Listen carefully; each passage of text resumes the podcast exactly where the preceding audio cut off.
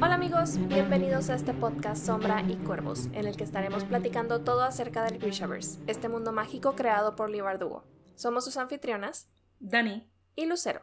hoy discutiremos los capítulos 11 al 13 de Reino de Ladrones.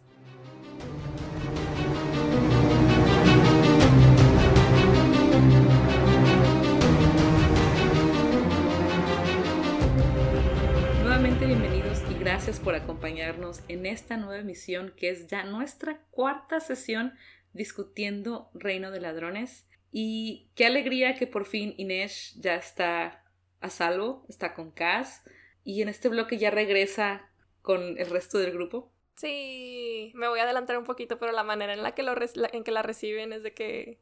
Ay, sí, se me hizo súper bonito. Sí, Te alegra el corazón. bastante. Es como, sí, como que llegó a casa, ¿no? La casa son ellos, su hogar.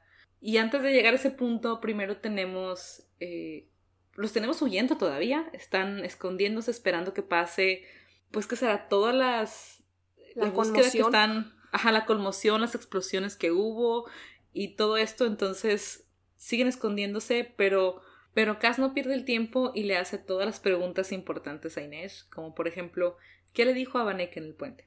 Que es algo que se nos olvidó comentar en la, sesión pasada, pero está muy, muy interesante. ¿Qué te pareció esta, este intercambio de palabras?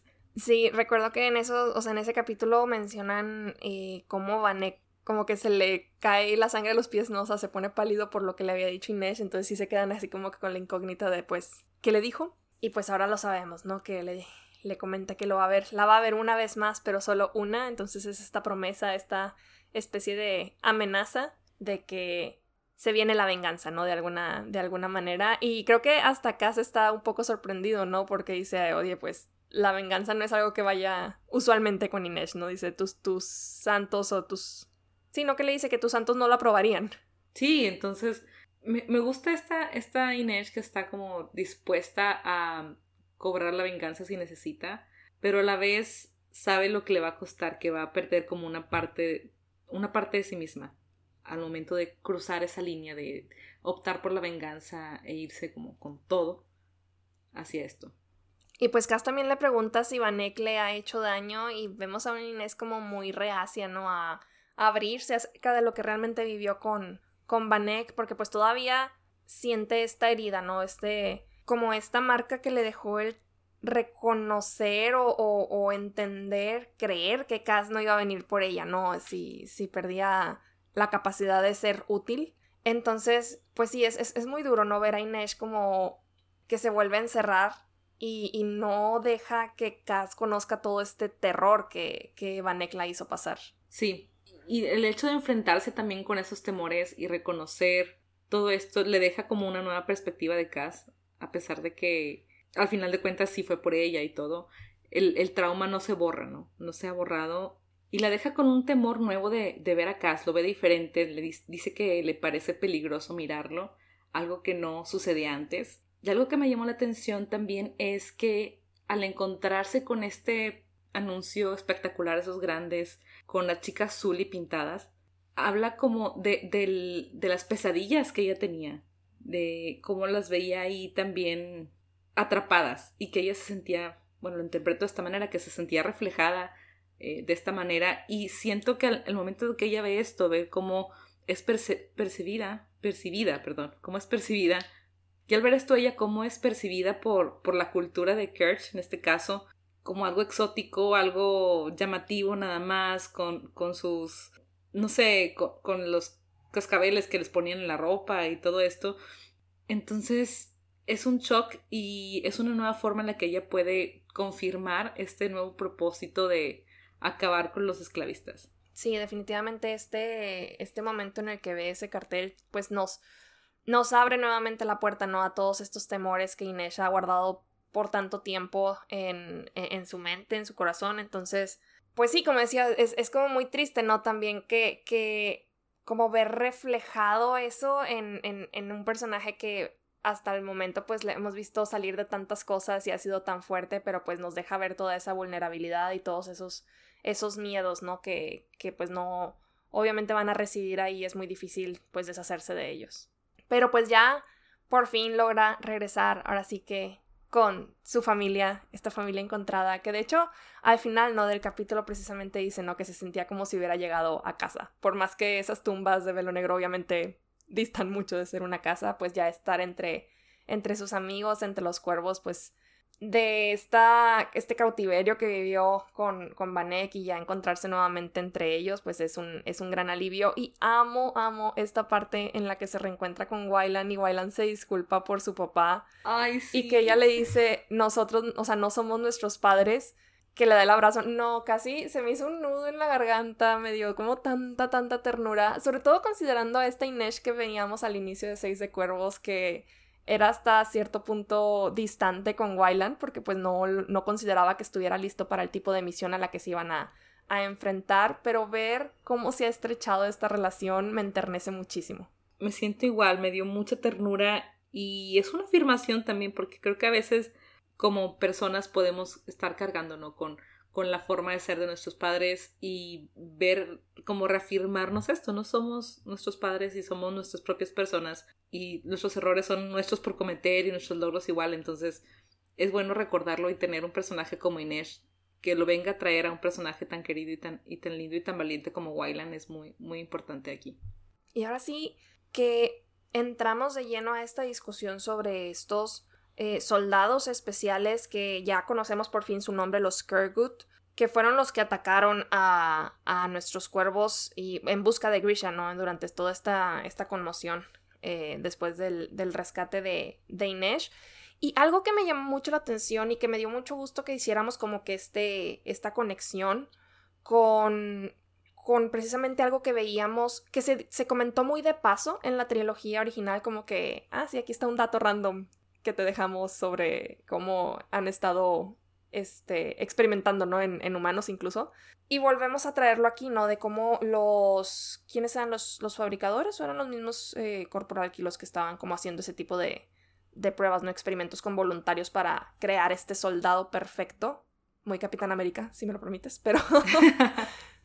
Creo que eran los Corporalki porque Alina en la trilogía menciona que eran los laboratorios precisamente de ellos donde hacían estos experimentos que solamente se escuchaban los gritos y ruidos ahí muy extraños y que ella no, no conocía hasta dónde llegaban estos, estos intentos o estos experimentos ahí sospechosos. Y me parece importante que se mencione porque a veces pensamos como en, en Rapka como los buenos en una, en una guerra cuando siento que en una guerra no hay, no hay buenos ni malos al 100%. Eh, bueno, casi todas. Pero en este caso, en nuestro universo, creemos que, que los rapcanos, o Rapka como, como país o como nación, incluso ya que queremos tanto a Nikolai, que sabemos que ya es, es el rey Nikolai, creemos que están haciendo todo bien y que no van a cometer ese tipo de actos, digamos, atroces contra, los, contra las personas, aún así sean voluntarios. Este tipo de experimentaciones, pues sabemos que, que están acabando en muertes, en pérdidas muy graves aunque tengan un propósito de, mejorar en la guerra, de salvar a su país, etcétera, etcétera, etcétera, tiene sus repercusiones propias o inmediatas. Y, incluso Nina reconoce, ¿no? Que le daba como miedo reconocer esto enfrente de Matthias. Aunque, bueno, sabía que también los fierdanos estaban haciendo cosas similares desde mucho tiempo atrás. Pues sí. Sí, pero como quiera, quedan ¿no? en la, en la conciencia, ¿no? De uno de, pues, mi país también está tomando parte en algo que no apruebo, entonces es muy difícil como reconocerlo, hacerte parte de ello, por más que no tengas como responsabilidad directa, este, pues no dejaba de ser una soldado, ¿no? Que, que al final de cuentas respondía a su país, entonces, pues sí, ha de haber sido bastante, bastante difícil para ella. Y justo cuando hablan de los Kergut, hablan de, de Redvenko. Ya habíamos comentado que Nina, Nina menciona que todos los Grisha tienen comunicación, eh, en este punto, Jesper recuerda la reacción que tuvo el vendaval. ¿Era un vendaval? Sí, el vendaval. Sí. no, que estaba. Vendaval, muy bien. Que estaba en la, en la biblioteca de los áreas de libros raros o algo así. Entonces, la, la reacción cuando tuvo de ver a una persona Shu fue de pánico. Y eso nos llevó eventualmente al punto de, de Red Benko, que Nina sí lo había escuchado de él, dice que no lo conocía directamente, pero sí nos, nos une esta idea de que todos los Grisha se conocían y que este era un hecho ya sabido de el rumor de los Kergut y de los Shu ya estaba rondando por la ciudad. Entonces, para algunos Grisha ya seguramente estaban con algo de temor porque se imaginaban, ¿no? Que esto no era una, un hecho aislado, que no llegaran por una persona X, sino que definitivamente estaban buscando Grishas. Y pues bueno, vamos a dejar un poquito de lado a los Kurgut y ahora sí nos vamos a centrar en esta conversación que tienen los cuervos con Cass, porque por fin sabemos qué pasó o cuál fue el fin de este dinero que Cass fue a pedirle a Pekka Rollins al final de Seis de Cuervos, que no habíamos tenido mención de ello hasta ahorita.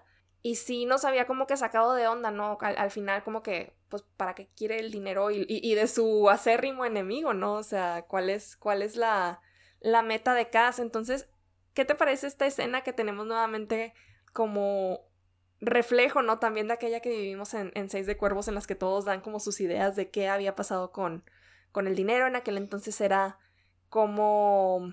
¿Cuál era la pregunta? cómo robarle la cartera a un ah, hombre. Sí, cómo robarle la cartera a un hombre. Y ya habíamos tenido una escena similar en, en ahorita en Reino de Ladrones al inicio del libro. La verdad es que no recuerdo bien de qué era, pero sí recuerdo que comentamos en su momento de que, ah, mira, otra vez.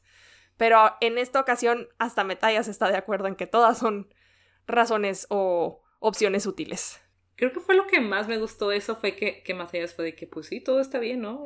esperando que dijera que es momento que nos dices horribles a todos. Y no, de que no, pues está bien. Todo es razonable. todo es razonable. Y Wyland también ya entrando, porque creo que en la, en la anterior Wyland no había intervenido. Y ahorita Wyland también ya está hablando, ¿no? De, de lo suyo, que son las bombas, los explosivos. Las bombas. y, y, está divertido. ¿Y te esperabas que Cass dijera que se invirtió el dinero en azúcar? O sea, todo este, todo este plan que trae formado sobre cómo van a afectar los mercados del azúcar. No, la verdad es que yo me quedé de que, wow, qué, qué, qué inteligente realmente.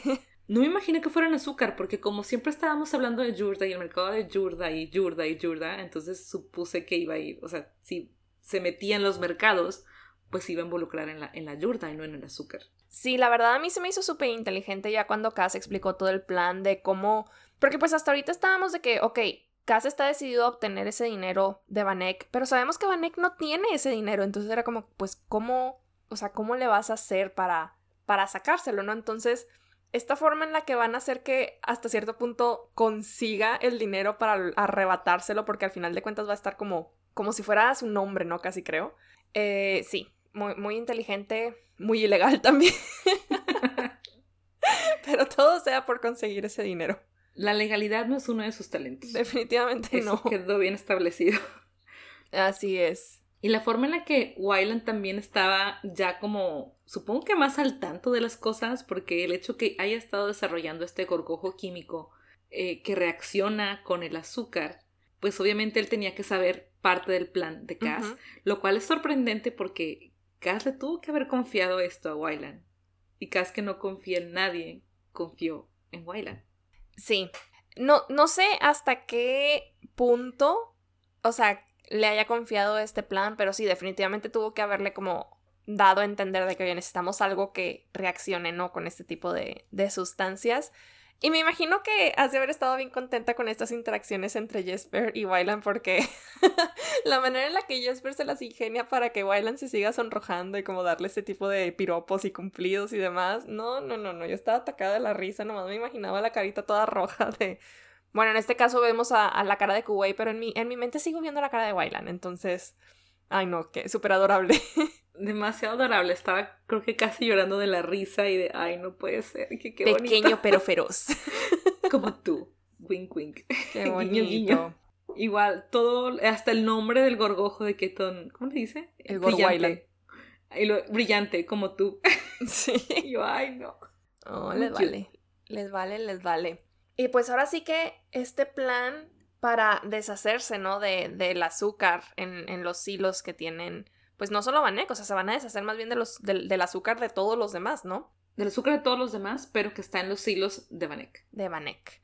Así es. Que por ahí tenemos esta, este conflicto entre, pues, que Inés dice, pues no, o sea, no ocupo una red y Cas de que no, si va a haber una red, no te estoy preguntando obviamente nosotros entendemos, ¿no? O sea, y, al tener el acceso, no en este capítulo, pero ya en el siguiente, pero a la, a la mente de Cass de, pues, ¿por qué quiere que haya una red para protegerla? Pues entendemos, pero Inés está así como que jamás en la vida he trabajado con una red. Siento que hasta se siente insultada.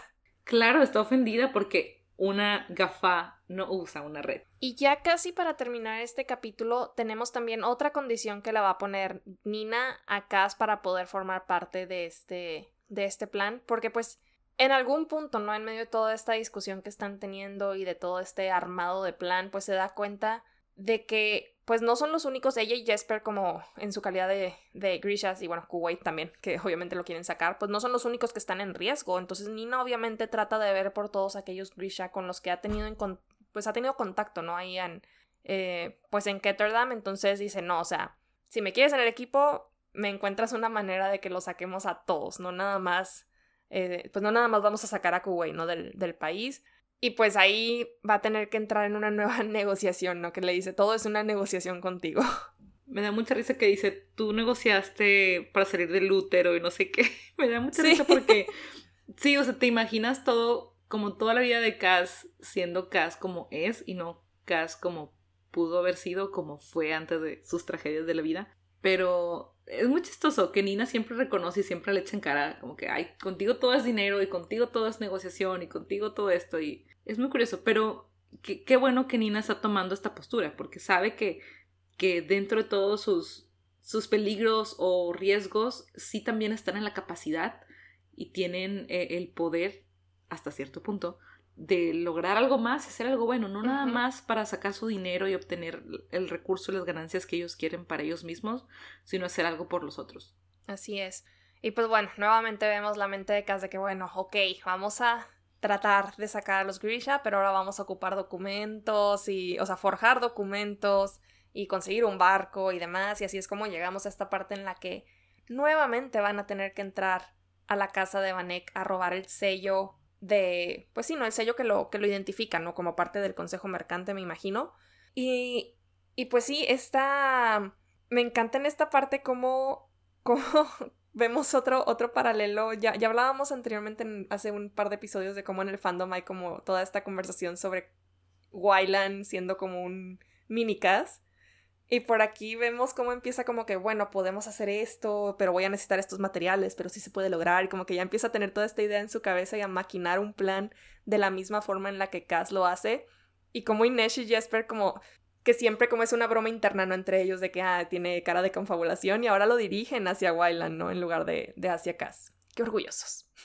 Muy orgullosos. Y me gustó cómo lo describió, que empieza diciendo que como que Wyland perdió la mirada y se concentró en algo lejano, como si escuchara una melodía.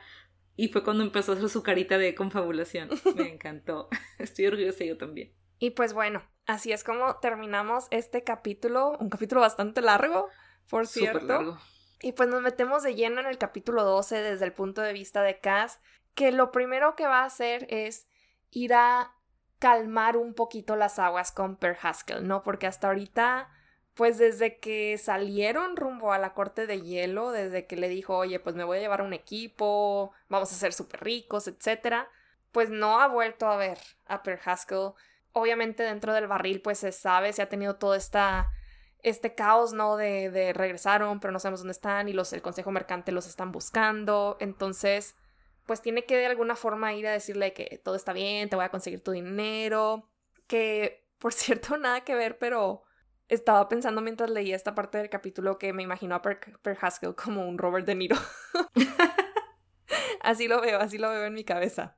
Pero bueno, justo antes de eso y antes de que lleguemos a la parte en la que ya eh, pues lidian con, con Per Haskell como tal, tenemos este momento otra vez entre Inesh y Cass en el que Inesh le, le afronta, ¿no? De que es que para qué quieres que, que use una red, o sea, no, no es necesario. ¿Qué te pareció? Que Cass no puede articular lo que siente y, ay, escuchar, bueno, no escucharlo, pero ver sus, sus pensamientos de no quiero verte caer, no podría soportar verte caer otra vez porque ya la vio caer de las manos de los vendavales al final de Seis de Cuervos. Y es este temor tan fuerte que tiene que lo hace tomar todas las precauciones para cuidar a Inés, su queridísima llamada Inés, aunque él no lo pueda decir, pero sabemos que así es y él simplemente admite, ¿no? Que está protegiendo a sus, a sus inversiones y, y ya que recupera su araña y que no la va a perder, etcétera, etcétera, pero sabemos que tiene su corazoncito. Ya dile, o sea, no, cachetaditas nuevamente acá. Pobrecita Inés, porque aparte todo esto viene como a confirmar todos estos temores, ¿no? Que ha estado teniendo en los últimos capítulos. Entonces es como, oh, ¿por qué? Sí, de que no soy más que una inversión, solo quiere proteger sus inversiones, solo soy, solo soy importante para él porque soy útil. Entonces eso es el, gran problema. Y como dices, lo viene a confirmar y solo lastima más a Inés. Así es. Pero bueno, ahorita mm, nos dejamos de lado como esta parte porque ya llegaron con, con Per Haskell. Y fíjate que me sorprendió mucho, no, no recordaba muy bien este, como este comentario dentro de la narrativa sobre cómo Cass equipara su reunión con Per Haskell con la de Jesper con su papá. Entonces, esta admisión de que hasta cierto punto, a lo mejor no es algo que vaya a admitir nunca eh, en voz alta, pero, pero cómo ve a Per Haskell a lo mejor como una especie de figura paterna lejana, tal vez, que hasta cierto punto le tiene cariño incluso, eso sí, sí lo admite, me, me sorprendió bastante. Sí, porque si pensamos, eh, Cass entró con los, con los despojos cuando tenía como nueve años más o menos. Entonces ya tiene un buen rato bajo el cuidado o el mando de Per Haskell, así que tantos años juntos, obviamente Per Haskell lo vio crecer y tuvo que haberle enseñado muchas cosas que un padre le enseñaría a un hijo. Así que sí es, entendible, ¿no? Que le tenga este cariño, a pesar de como dice, bueno, pues nos puso una casa, aunque yo me asegurara que no tuviera goteras, pero por lo menos tenemos un techo. Así que obvio lo ve con cariño, pero, pero sí, no lo va a admitir como tal, que, que lo ve como, como un padre, lo más cercano que él tiene a un padre. ¿Y qué tal esta interacción ya directa con él cuando no, no recordaba que, que Per Haskell le decía que pues tenía que devolverle a Inés, ¿no? Como si fuera una cosa y nuevamente sale esta rabia de Cass de pues ella no le pertenece a nadie e Inés de volada que desaparece, ¿no? Como así como que no, no, no, este es, esto es para lo que soy buena y yo no estuve aquí y de repente, puff, ya no está. Me gustó mucho porque vemos, ahora vemos a, a Cass defendiéndola y otra vez dejando claro que ella no es propiedad de nadie. Si él decidió que no le iba a marcar y nadie más podía marcarla, por ejemplo con el tatuaje, pues no iba a dejar que, que Per Haskell, por más cariño que le tenga, no iba a dejar que, que tuviera esta postura o esta dominación sobre ella. Inés nos escapa y llega mejor a encontrarse con Cass porque van a la catedral ahora sí a hacer un reconocimiento de territorio, quieren vigilar la casa de Vanek, qué cambios ha hecho, saben que que tiene el apoyo del Statwatch y de su propia seguridad privada, así que me da mucha risa esta parte porque Inés y Kaz suben a, la catedral de Gessen y, lo hace subir como pues a propósito porque sabe que se va a cansar, porque ella está segura, ¿no? Que este trabajo lo podía hacer ella sola, no necesitaba que Kaz fuera con ella, es algo que ella puede hacer y es lo que ella dice, es lo que ella es buena. Y Kaz está buscando un pretexto para pasar tiempo con Inés, punto, pero no lo va a admitir. Entonces, ahí lo hace subir y bajar solo y ella se va a pues hacer su trabajo, ¿no? ¿Qué te pareció? Yo siento que siento que más que estar buscando un pretexto, siento que Casa ahorita está como traumado de que si la pierde de vista nuevamente la va a perder, o sea, literalmente le va a pasar algo, entonces siento que como que la está vigilando de que cualquier trabajo pues tiene que estar con la mayor seguridad de que no le va a pasar nada, pero sí me encanta esta escena en la que Inés se sale con las suyas de que hay que te vaya bien en la bajada que, tengas un, buen ratito de, reflexión, de meditación, de oración con todas estas escaleras. Y la reacción de Cass me encanta, ¿no? Porque obviamente al inicio está enojado de que no puede ser que, que Inés se saliera con la suya de esa forma, pero lo último que nos da la narrativa de que se da cuenta de que estaba sonriendo, dices, qué bonito. o sea, se da, cuenta, ¿no? De que, mira, te ganó. El ingenio de Inés le gana al ingenio de Cass. Que a lo mejor por primera vez, como que no está acostumbrado a eso. Y es de las pocas veces que vemos acá sonriendo. Creo que la anterior fue cuando están escapando a la corte de, de, hielo, Y que lo revivió Matthias y que está sonriendo hablando de que, bueno, ya lo lograron, ¿no? Salieron vivos. Es cuando vienen, cuando los ven que vienen en el tanque, ¿no? Ándale, sí, en ese momento. Entonces es súper lindo verlo sonreír otra vez.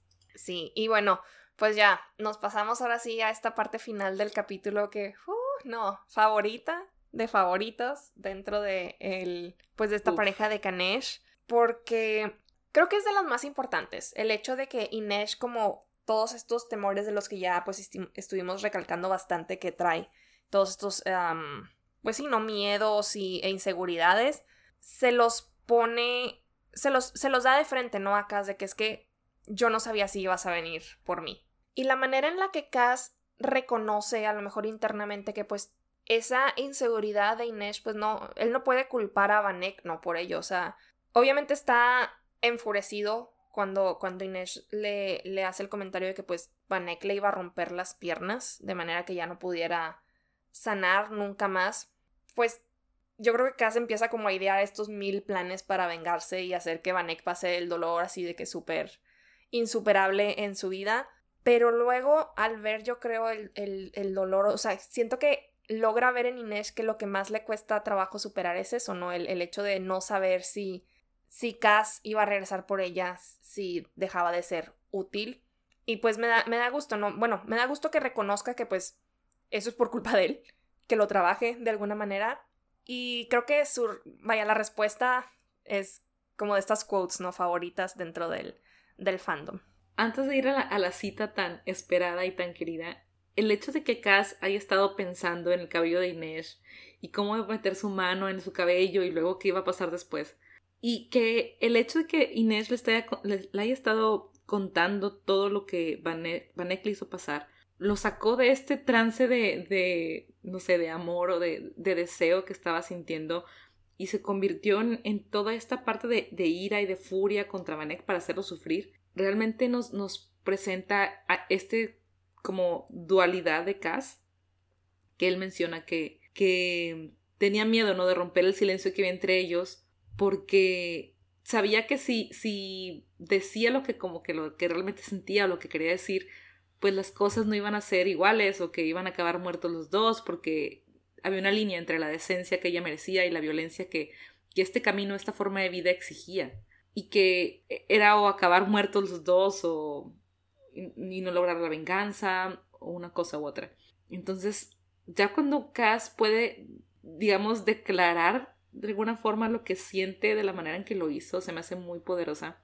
Tal vez no es todo lo que Inés espera ni lo que Inés merece, pero es, es como lo que hablábamos en Seis de Cuervos, que él se está esforzando y está dando como lo mejor que puede hasta donde ha logrado sanar y crecer. Uh -huh. Entonces me hace muy importante reconocerlo esto acá, es que ahí, ahí le lleva, ¿no? Le sí, sigue siendo, sigue siendo, un desarrollo, a lo mejor todavía no sí. llega, como dices, hasta lo que ella merece, pero, pero pues le está echando ganitas, como dices.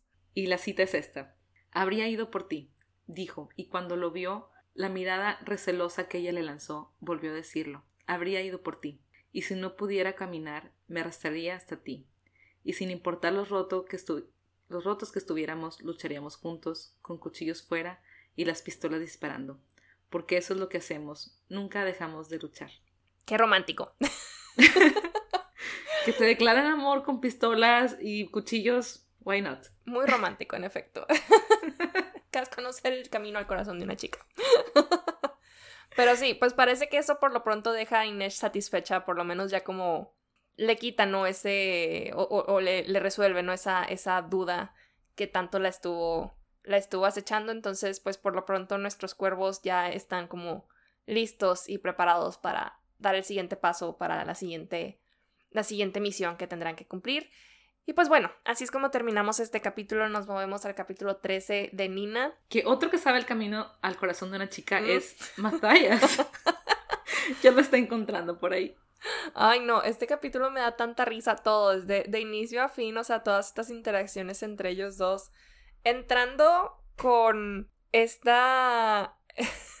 el vestuario, ¿no? Que tuvo, que tuvo que usar Nina para hacerse pasar por por Fierdana y que todos están así como que siento que las reacciones de todos de qué rayos estás usando hasta hasta Inés no hace como que un gesto de what y de repente tienes a un Metalla súper embobadísimo con Nina diciéndole que se ve encantadora.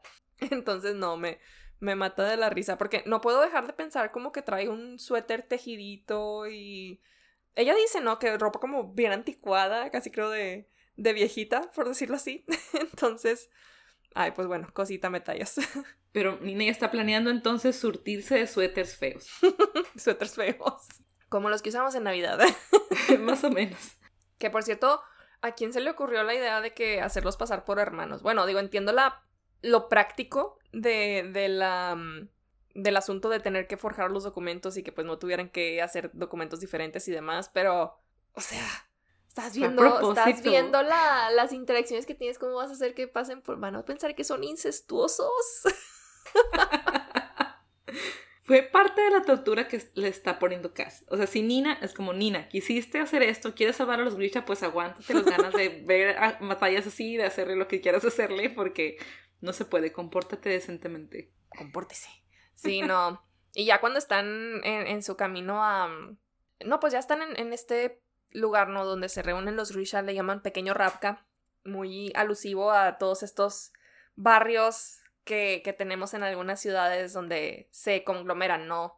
Eh, ciudadanos de, de, tal y tal nacionalidad. Pues acá también tenemos a nuestro pequeño Rapka. Y fíjate que se me hizo muy curioso esta admisión de parte de Nina de cómo al entrar ahí, como al empezar a caminar entre los puestos y demás, comenzó a pensar que todo le parecía como muy anticuado que es un tema que hemos venido tratando desde, desde la trilogía, ¿no? De cómo Ravka hasta cierto punto se quedó atrás en, en avances tanto tecnológicos, a lo mejor incluso culturales, etc. Y, verlo aquí nuevamente, pues sí es, sí es como que me imagino que Nina ya teniendo todo este año viviendo en, en Ketterdam, pues lo siente mucho más palpable, ¿no? Al volverse a encontrar en estas calles con, con su gente, con, con, personas que pues siguen teniendo viva la, la cultura rabcana y decir de que tener que admitir, ¿no? De que hoy es que pues realmente nos quedamos muy atrás. Sí, que le está costando creerlo y como que aunque lo esté admitiendo internamente no creo que esté lista para admitirlo abiertamente y menos ante batallas. ¿Y qué te parece esta mención que tenemos hacia Alina? Y ahora sí como súper... Digo, hasta ahorita eh, habíamos tenido los, los cuchillos de Inesh para como recordarla y este como easter egg dentro de, la historia, pero aquí tenemos esta mención directa sobre, sobre cómo pues Nina es una de las muchas que, que vive en esa mentira, ¿no? De que Alina pues realmente vivió este martirio para poder acabar con, con la sombra y como, pues sí, como solo era una niña, igual que ellos, ¿no? Y, me tallas ahí de gruñón de que no, no, como, o sea, no era una santa. santa? Pues obviamente la primera vez que lo leí no entendí yo, ah, bueno, pues era una grisa poderosa, ¿no? Y, y ya, ¿no? Y su fue, vivió un martirio y ahora es una santa, etc. Y ya cuando leí la, la, mm, la trilogía, bueno, estaba yo con la idea de que pues se va a morir, ¿no? Porque pues en Seis de Cuervos dijeron que se muere. No, Entonces, cuando llego y leo la trilogía, digo, oh, vaya, el final es muy distinto a lo que te platican. Hemos o lo que la gente cree. Ajá, he vivido una mentira es muy curioso, pero me gusta, es, es lo que decimos, que igual puedes entender esta biología sin haber leído la trilogía, pero te pierdes de estas cosas, ¿no? El hecho de, de haber leído la trilogía antes de leer el, eh, eh, Seis de Cuervos y Reino de Ladrones, es que te sientes como en complicidad con los personajes de los otros libros, como que sientes de que, ah, yo, yo sí sé el secreto, y Nina no lo sabe, y Matthias no lo sabe, pero yo sí lo sé. Es tener una complicidad con, con los otros libros y, es muy, es muy bonito, se siente, se siente lindo tener este, este secreto compartido. No, y que definitivamente es algo que en este capítulo y los que vienen eh, se pone muy en evidencia la mm, pues lo útil que puede ser haber leído la trilogía original antes de, de Seis de Cuervos, porque precisamente me estoy adelantando un poquito, pero al final de este capítulo nos topamos con la mismísima Soya. Entonces, obviamente, para aquellos que, que leímos Seis de Cuervos sin haber leído la, la trilogía original, pues es como que, pues, sí, ¿quién es? O sea, hemos, hemos escuchado a Soya, o sea, varias veces se ha mencionado, Nina la ha mencionado, pero, pero no conocemos más allá, ¿no? Como que toda la importancia de, del personaje o los logros, etcétera, que haya, que haya tenido. Entonces, sí, volver a leerlos ya teniendo como todo, todo el conocimiento de, de la trilogía, dices, ah, ok, ¿qué anda haciendo acá? sí. Pero bueno, antes de llegar con a esa parte, ¿qué te parece toda esta interacción entre Metallas y, Metallas y esta mujer mayor que por ahí le hace como esta insinuación de que él se convierte en el, en el bárbaro. no, yo no podía dejar de reír. De entrada, su saludo de ¿cómo está, amiguita? Me evocó mucho a um, la película de Charlie Fábrica de Chocolate con Johnny Depp cuando quiere saludar a los niños como muy efusivamente y los niños así como que, ah, ok. Yo me acordé de, de Rayla en The Dragon Prince diciendo, ah, también. fellow humans, human fellas. Fue o sea, me reía muchísimo porque me imaginaba a Matthias haciendo como esos gestos como Rayla en la serie, entonces... Súper fuera de lugar, tratando de sonreír. sí, tratando de encajar y, pues no. Eh, y la parte ya de, de, lo del bárbaro, ay Dios mío. Qué barbaridad. Me da mucha risa. Qué barbaridad, definitivamente. Me da mucha risa cuando el comentario, o sea, ya cuando Nina le explica como que todo el contexto de la historia y el comentario que hace, que hace Metallas de, de que qué atrocidad, ¿no? Dice, a lo mejor yo escribo una historia sobre rapcanas insaciables que les gusta emborracharse y quitarse la ropa y hacer avances con desafortunados pierdanos y yo, ¿te estás, te estás reflejando acaso? y Nina, de que eso es una fiesta. Ay, no, no, qué divertido. Espero que respeten eso si llegamos a ver en, en pantalla este libro. Que no me, no me lo quiten, aunque sea nada más como que una escena cómica que a lo mejor no va a tener como mucha repercusión a futuro. Denme esa escena cómica, por favor. Ay, sí, por favor, porque no pueden desaprovechar la química que hay entre Daniel Galligan, y, y Callahan Scottman. Entonces, tienen que aprovecharla. Ya lo vieron cómo funcionó en la primera temporada. Cuando lleguemos a, a lo que sigue, espero que nos den más. Tienen que aprovechar eso que hay ahí. Así es.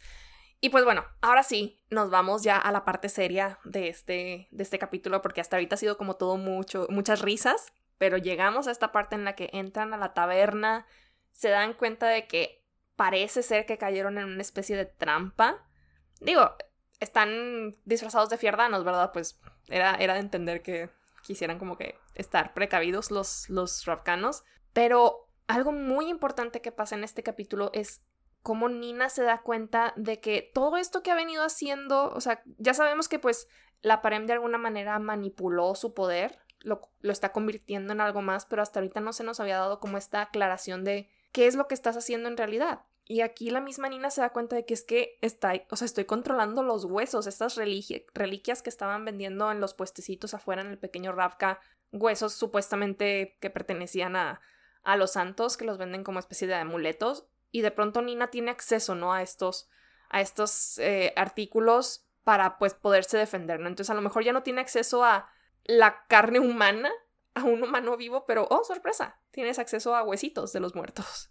Es algo muy interesante y el hecho de que pueda eh, pasar de manipular pues tejido vivo a tejido muerto es siento que es como una resurrección, ¿no? Es Nina pasó por este martirio, por este no sé cómo llamarle, eh, su, su periodo con, con, la Parem, eh, que realmente resurgió de lo que muchos se hubieran muerto, pero ella pudo sobrevivirlo, pues obviamente como que renace y su poder también se ve afectado. Y el, siento que es muy simbólico que pueda ahora, ahora manipular al, como los huesos y las, el tejido muerto, por así llamarle. Estoy muy, muy intrigada de, de si vamos a tener alguna explicación de por qué o si simplemente asumimos que es una forma de la, parem, ajá, porque pues hasta ahí sabemos que es efecto de la parem, pero si hay como, si hay como alguna explicación o si tenemos algún otro caso de otro Grisha, de la mejor de otra eh, denominación, otra orden. Denominación, otra orden, sí, quería decir, quería decir clase, pero no. otra orden, de otra orden que haya tenido un cambio radical o que vaya por la misma línea de, de, de por ejemplo, de de Nina puede manejar, podía hacer cosas con el cuerpo humano y ahora también, pero muerto. Entonces, si hay alguna otra forma de, a lo mejor alguien que podía manipular el fuego, ahora puede manipular, no sé, el agua, yo qué sé, o viceversa. Me gustaría saber si hay más casos y si nos lo van a presentar o no. Así que estoy, estoy intrigada. No, no recuerdo esto. Sí, estaría, estaría bastante interesante saber qué, qué efectos tiene la parem, no nada más cuando recién la consumieron, sino para aquellos que logran sobrevivirla. Pero bueno, tendremos, tendremos que esperar para, para saber si nos dan esta información o no. Y por lo pronto, pues ya cerramos este capítulo con precisamente esta aparición de Soya. ¿Qué te pareció? La verdad es que a mí la primera vez, como mencionaba ahorita, pues la primera vez fue como que, ah, ok, o sea, chido. No, que yo recuerde, no estaba enterada de que Soya fuera de los personajes principales de, bueno, a lo mejor principales ya para los últimos libros de la trilogía original, o sea, no, no había leído, no estaba tan involucrada con el Verso como para haberme aventado las wikis y ya estar como que familiarizada con todos los personajes. Entonces era como un personaje más. Pero la segunda vez que lo leí, ya habiendo leído la trilogía, sí fue muchísimo más especial de wow, o sea, qué cool que esté apareciendo aquí. Me emocioné mucho porque es como que, ay, es como encontrarte un viejo amigo.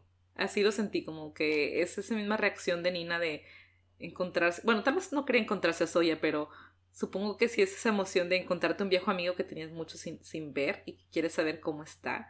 Entonces, sabiendo que esto pasa años después del final de la trilogía y encontrarte con Soya es como que, hey, ¿cómo ha leído Soya? ¿Qué estás haciendo en este tiempo? Vamos a sentarnos a tomar un café. Por favorcito. Sí, no, creo que, creo que es muy buen punto para, para dejar este, este episodio porque pues de aquí no nos movemos, entonces nos vamos a quedar con la incógnita de por qué está aquí, qué está haciendo, qué, qué planes tiene. Obviamente no viene por Nina porque pues la misma Soya está sorprendida de encontrar a Nina aquí. Va a estar bastante interesante a lo mejor en el siguiente bloque, no sé si nos toque ya en estos capítulos pues volver a, reencontrarla y ahora sí escuchar pues toda la explicación, ¿no? Y, tener la, la, imagen completa a lo mejor y, y pues ver si a lo mejor nos topamos a otros personajes, no sabemos, a lo mejor Soya no está sola. Puede ser, tendremos que seguir leyendo. Y eso es todo por hoy, les damos las gracias por escucharnos y les recordamos que estaremos regresando la próxima semana leyendo los capítulos del 14 al 16. Y sin más por el momento nos despedimos, sin llantos, sin funerales.